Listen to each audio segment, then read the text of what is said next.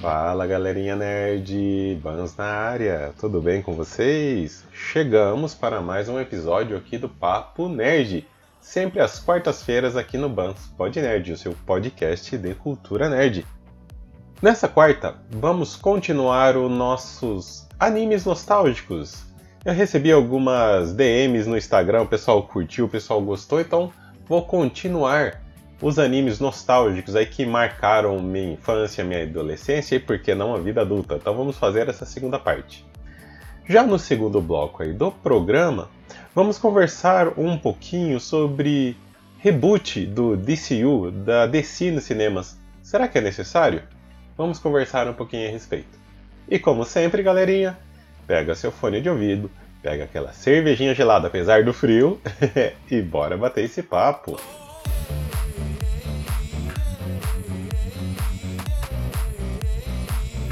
Já que vocês me pediram, vamos comentar mais um pouquinho sobre os animes nostálgicos, aqueles animes gostosos de se assistir que marcou minha infância, minha adolescência e um pouquinho da vida adulta.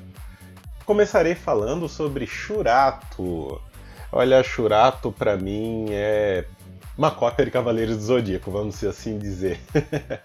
Porque Shurato tem os famosos Shaktis, que nada mais são do que armaduras para os personagens. Só que a vantagem do Shakti é que ele também se transforma em um veículo de locomoção, como se fosse uma prancha voadora. Até nas minhas pesquisas, quando eu fui é, pesquisar um pouquinho sobre esse anime, e realmente foi confirmado que Shurato veio na onda dos Cavaleiros Zodíaco. Ele foi lançado para pegar essa onda mesmo. E como eu disse, se vocês reparar um pouquinho, o anime tem muitas similaridades, cinco guerreiros de armaduras e assim por diante, né? É, o que muita gente não sabe é que o Shurato ele não termina no anime. Há um filme que continua a história. E, sinceramente, galera, esse filme não é difícil de você achar aí nas internets da vida. Procure, tenta assistir online, porque é, vai complementar muito bem a história.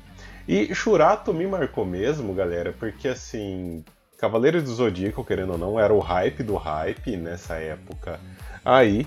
E a gente, moleques de tudo, gostava de brincar, imitar os golpes, pular na piscina imitando golpe, por aí vai. Com o Churato, ficou marcado porque deu para continuar essa época de alegria, sabe? Essas brincadeiras sadias de criança que hoje, infelizmente, pelo menos aqui no meu convívio, eu não vejo mais. Eu sinto falta de ver a molecada brincar de super-herói mesmo, não digo lutinhas, né, que sempre foi perigoso isso, mas as brincadeiras de imitar os golpes, os poderes dos personagens que marcaram tanto essa minha geração, mas que infelizmente eu não vejo nessa época. Então o Shurato está nessa lista justamente por causa disso, porque ele continua esse legado do Cavaleiros dos Zodíacos que me marcou tanto. O segundo anime deste bloco, Street Fighter 2 Victory, aquele saudoso Street Fighter que passava no SBT. Então imaginem só, meados aí de 1995, eu já era um viciado em Street Fighter devido a fliperamas e a versão do Mega Drive que o meu irmão tinha acabado de comprar. Então eu adorei ficar jogando videogame altas horas. jogava muito, para ser sincero, com os meus amigos. E nós fazíamos fila no, no, portão de casa, até brinco até hoje com alguns dos amigos, o quanto a gente terminava as coisas de tarefa de escola, o quanto a gente corria lá para a sala de casa para jogar Street Fighter 2 no Mega Drive. Então era chegar da escola, almoçar, fazer as tarefas ou alguns afazeres e depois ir para o videogame. Com esse contexto todo aí em 1995, eis que um belo dia eu vejo uma chamada do SBT de um anime que iria passar aos domingos pela manhã. Resultado disso, surtei. Fiquei tão feliz que parecia é, um garoto propaganda do SBT para falar desse anime. Quando o anime estreou, não conseguia conter sim minha felicidade de ver Ken e Ryu interagindo. E, né, eles são protagonistas de Street Fighter, né, galera? Não é o Guy ou o Guile, dependendo da sua idade, que os americanos é, pregam. Para mim sempre foi Ken e Ryu, os dois melhores amigos aí como protagonista. E fora também, já falando um pouco mais da parte técnica, a dublagem brasileira que foi um show à parte. Eu nunca esqueço da frase do Ken, que é um bordão que ele usava que, bobear, eu uso ele até hoje, que é, entre aspas, ir ao cara e né, era muito bacana ver o Ken usar essas figuras de linguagem, é, essas gírias aí no anime. Então a adaptação da dublagem brasileira foram fantásticas. E Street Fighter que se preze tinha que ter lutas e elas tinham que ser simplesmente fodas para ficar de pau a pau com os videogames, com os arcades. Mas tem que ter poder. Então, se tem que ter luta, é obrigatório ter poder. Né? E tinha. Tinha entre aspas, né? Porque o Street Fighter 2 Victory, no início, percebi que os dois protagonistas não tinham poder algum. Eu percebi que essa série retratava o início de carreira do Ken Ryu e que eles iriam aprender esses poderes no decorrer da série.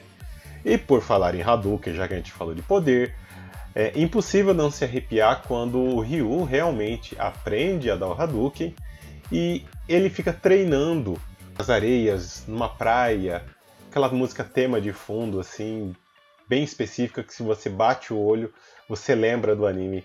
Então, assim, era de arrepiar, galera. Realmente, os meus domingos com Street Fighter 2 Victory foram assim fenomenais. Outro anime que marcou essa época para mim foram Super Campeões. O Captain Tsubasa no original.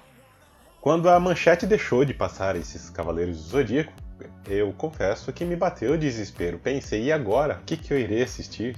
Surgia aqueles pontinhos de interrogação na nossa cabeça. Essa frustração não me deixava em paz, até que resolvi dar uma chance a um anime de futebol que uns amigos haviam comentado na escola, os tais Super Campeões. Como todo moleque da década de 90, eu jogava futebol na rua, então era lógico que eu acabasse adorando esse anime, isso eu não tinha nem o que ver. Afinal, não era um anime de luta. Mas não é que esse bendito desses super campeões tinham poderes? Sim, nesse momento aí, vendo esse anime, nessa, nesse momento de percepção, minha frustração passou e eu comecei a acompanhar as aventuras de Oliver Tsubasa, porque nessa época é, era assim que ele era se chamado, agora com o reboot que teve, ele pegou o nome original de volta, que é Tsubasa Ozora, mas nessa época aqui ele era Oliver Tsubasa. Então sim, comecei a acompanhar Oliver Tsubasa na, nas suas aventuras aí nos intercolegiais e depois no infanto juvenil. O anime ele passava no, no Japão, mas o garoto, né, falando um pouquinho já de história, o garoto ele era treinado por um brasileiro, então é impossível não se identificar e ficar apaixonado por essa série, viu, gente? Era bem, bem bacana mesmo. Quem não conhece, eu recomendo. É, tudo bem que tinha alguns dramas dignos de novelas mexicanas, mas está valendo, né? Pois o que mais eu queria ver era o futebol de poder. E sim, nós chamávamos assim carinhosamente entre os amigos lá, vamos assistir, né? O, o futebol de poder. Até hoje sou fã de Captain Tsubasa ou Super Campeões e não paro de jogar o último game baseado na franquia aqui no meu Switch, que é o Captain Tsubasa Rise of the New Champions. Então eu recomendo bastante, galera, se você gosta de futebol e gosta de anime de poder, mistura tudo aí e assista Super Campeões ou até mesmo o remake aí da primeira parte, que é o Captain Tsubasa. E animes com uma temada um pouquinho mais adulto? Será que eu assistia? Sim, eu assistia no nosso querido Evangelion, ou Neon Genesis Evangelion, né, que eu assisti muito no Cartoon Network, assisti muito na época que eu tinha DirecTV. Isso foi na época aí, mais ou menos de 1999, eu já era um pouquinho mais velho, mas minha paixão por, por animes, ela não parava. Porém, eu estava à procura de algo bem diferente das lutinhas e poderes que eu sempre gostei. Eis que eu descobri, né, aí nessa TV paga, o Evangelion, ou Neon Genesis Evangelion. Era um tema mais adulto em um mundo pós-apocalíptico, que envolvia robôs gigantes pilotados por adolescentes que lutavam com monstros pela, pela cidade, né? Os famosos kaijus aí da cultura japonesa. Como eu sempre gostei de Godzilla, foi fácil foi me interessar por esse anime. Tudo bem que dava vontade de mandar matar o pai do protagonista lá, que chamava Shinji, dava o ódio daquele aquele comandante Kari lá, meu Deus, mas tudo bem.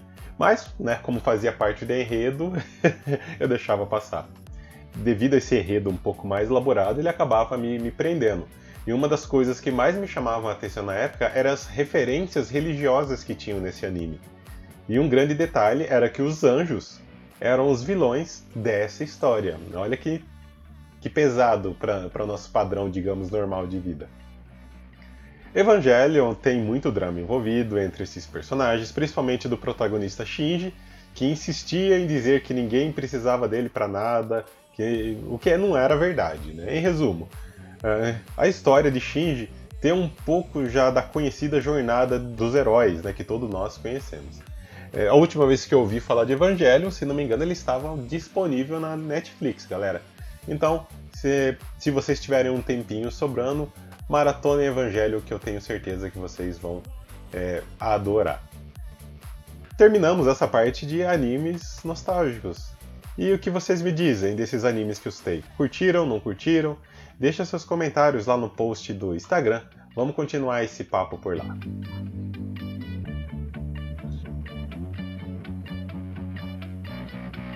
Galerinha, vamos comentar um pouquinho agora sobre o DCU, o universo de filmes da DC no cinema.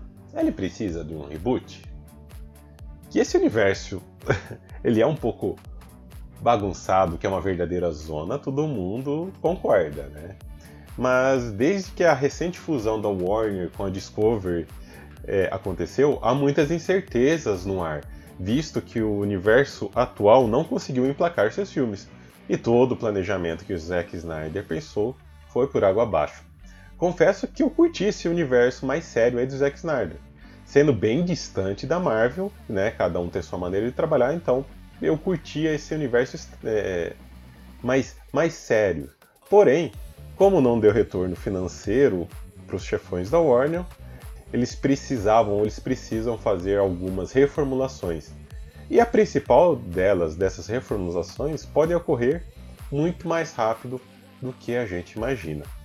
De acordo com o site norte-americano, se não me falha a memória é a Variety, os novos executivos da empresa eles gostariam que a DC se tornasse um estúdio independente, assim como a Marvel Studios, por exemplo, dando mais força para a marca no qual conseguiria desbloquear, entre aspas, né, vamos dizer, todo esse potencial da empresa. O CEO da, dessa nova empresa estaria buscando um nome para supervisionar a DC Entertainment. Então esse cara seria uma espécie de Kevin Feige da, da DC. Kevin Feige é o chefão manda-chuva lá do Marvel Studios, para quem não sabe. A grande questão que fica no ar é como que essa reformulação toda pelo lado executivo irá afetar o atual universo dos cinemas? Bom, alguns críticos defendem um reboot total de universo com uma nova trindade, né? Superman, Batman, Mulher Maravilha e novos heróis também.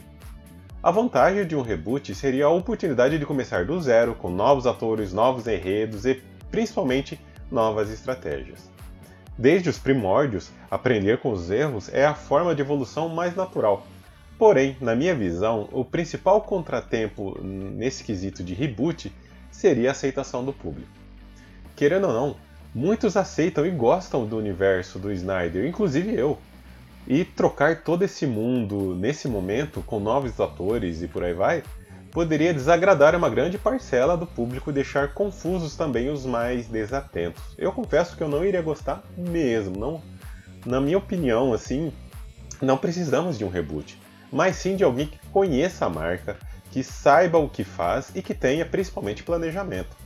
Acho super válido a Warner Discover querer arrumar a casa e colocar alguém para chefiar o estúdio focado na DC, mas seria imprudente ignorar o que foi feito até agora. E vou além seria uma falta de respeito com os fãs desses heróis que consumiram, que consomem os atuais conteúdos. Não podemos esquecer a força que os fãs têm, e um grande exemplo disso foi o Snyder Cut, se não fosse os fãs, o Snyder Cut na HBO Max nunca teria existido. Mantendo o atual universo e consequentemente os atores, iria agradar a todos. Fariam apenas roteiros dignos para colocar a nova estratégia na ativa. Batman, Flash, Aquaman, Mulher Maravilha, já se consolidaram, portanto, para a nova fase, eu votaria com um Superman um filme digno do herói, que é o símbolo de esperança para todos, porque convenhamos, tá faltando mais Superman nesse universo da DC nos cinemas. A Warner Discovery está com a faca e queijo na mão. Só não pode desperdiçar essa nova oportunidade e que venham esses novos filmes e que venham esses novos projetos. Mas e vocês, galera?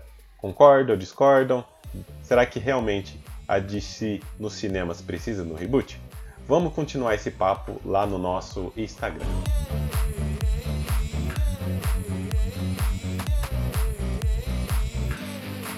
E esses foram os temas de hoje, galerinha. E aí, gostaram? Como sempre, deixe seus comentários lá nas nossas redes sociais. Vou adorar continuar discutindo esses assuntos com vocês. Não esqueçam também de nos seguir nas plataformas de streaming: Deezer, Spotify, Amazon, Apple. Nas principais plataformas de streaming, pode ter certeza que o Bans Pod Nerd está. Beleza, galerinha? Ficamos por aqui então. Muito obrigado pela sua audiência e até a próxima!